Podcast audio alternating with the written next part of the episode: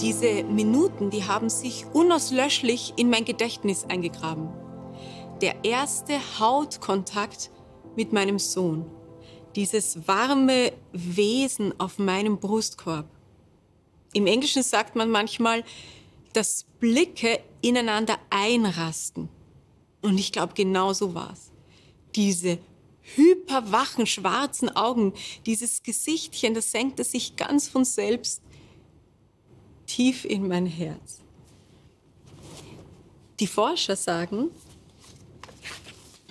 in den ersten Stunden nach der Geburt, in der sensiblen Phase, baut sich eine intensive emotionale Bindung zwischen Mutter und Neugeborenem auf. Dieses Bonding hält idealerweise ein Leben lang an. Idealerweise.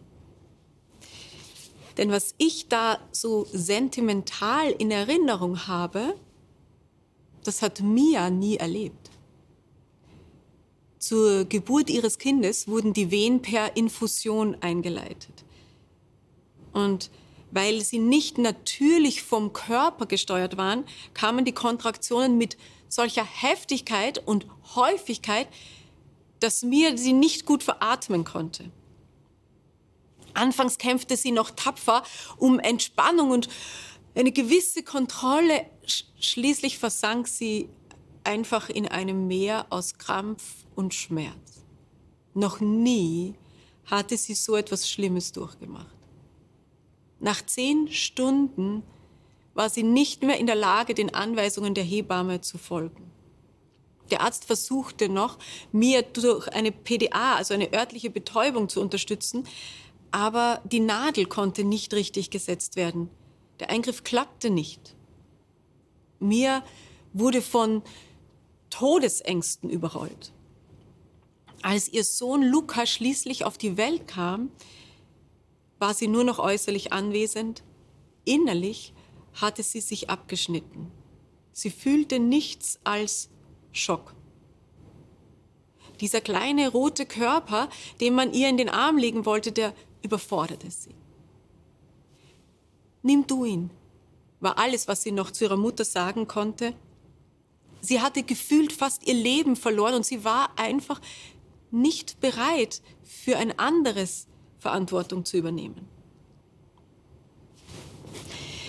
Wochenlang fiel es mir sogar schwer zu glauben, dass dieses kleine Ding wirklich ihr Sohn war.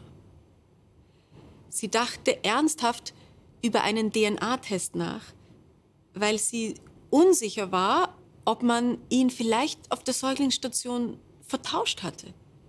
Nur mechanisch erfüllte sie die Pflegeaufgaben für das fremde Kind.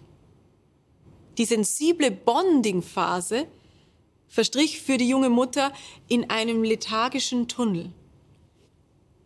Wie sollte das werden? Gott sei Dank war da Mama, sagt Mia im Rückblick. Sie schloss Luca vom ersten Atemzug an in ihre Arme, sie liebkoste ihm und schenkte ihm Geborgenheit. Aber viel mehr noch, sie hörte auch mir ganz ruhig zu, als ich ihr meine Hilflosigkeit vorheulte. Sie argumentierte nicht gegen meine Gefühle, auch nicht gegen meine nicht vorhandenen. Aber sie versicherte mir, dass es nicht immer so bleiben würde. In den Wochen, die sie bei uns wohnte, bemerkte sie manchmal leise, er hat genau deine Grübchen. Oder dieses Geräusch hast du auch immer im Schlaf gemacht. So begann mir langsam, sich mit Luca zu identifizieren und eine vage Verbindung zu spüren.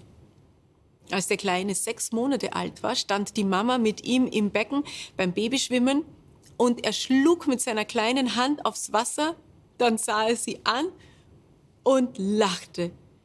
Und da, mitten in diesem gemeinsamen Lachen, da wusste Mia plötzlich, dass sich ihre Bindung doch mit der Zeit zementiert hatte. ist es nicht wunderbar, was diese Frau, Mias Mutter, die Krise hindurch getan hat? Sie war in dieser Situation der Abgeschnittenheit da. Sie ist eingesprungen, um die Lücke zu füllen. Sie ist diesem Neugeborenen nahe gewesen, aber ebenso ihrer hilflosen Tochter. Sie war wie so ein, ein Flüssigkleber, der etwas zusammenhielt, was noch nicht zusammenhielt, sodass eine zaghafte Verbindung wachsen konnte. irgendwie hat mich Mias Erfahrung an eine sehnsüchtige Bitte erinnert, die ein ebenfalls traumatisierter Mensch vor langer Zeit ausgesprochen hat. Hiob.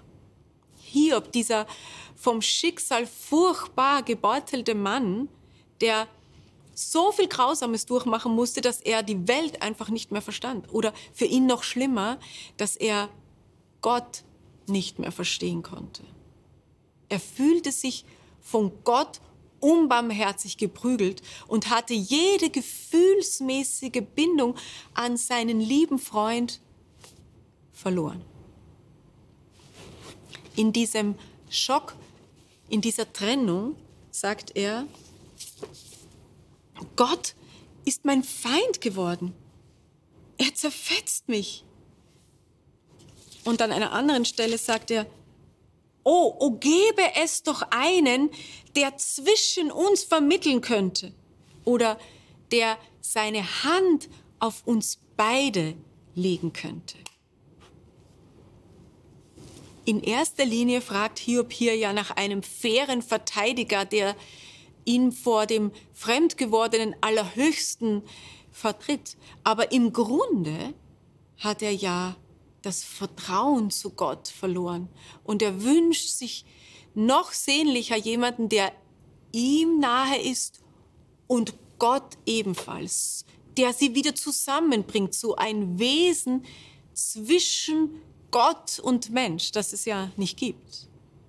Es sei denn, Gott selbst übernimmt diese Rolle und tut, das, was notwendig ist. Und Gott tut das in doppelter Weise.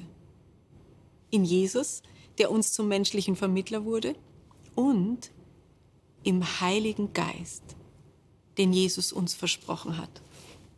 Er übernimmt diese Aufgabe des Flüssigklebers, ähnlich wie Mias Mutter in diesen unüberwindbaren Spalt getreten ist und beiden Seiten nahe war. So wirkt Gottes Geist in den Phasen, wo wir uns Gott entfremdet fühlen. Gott ist zum Teil jenseits unseres Verstehens. Und in schwierigen Lebensphasen, da können wir uns gefühlsmäßig von ihm distanzieren oder distanziert fühlen. Aber das bedeutet nicht, dass wir von Gott getrennt sind. Sein Geist bleibt ununterbrochen da als Mutter, als Versteherin, als Verbinder. Diese Erfahrung habe ich schon oft gemacht und sie hat mir schon oft geholfen. Shabbat Shalom.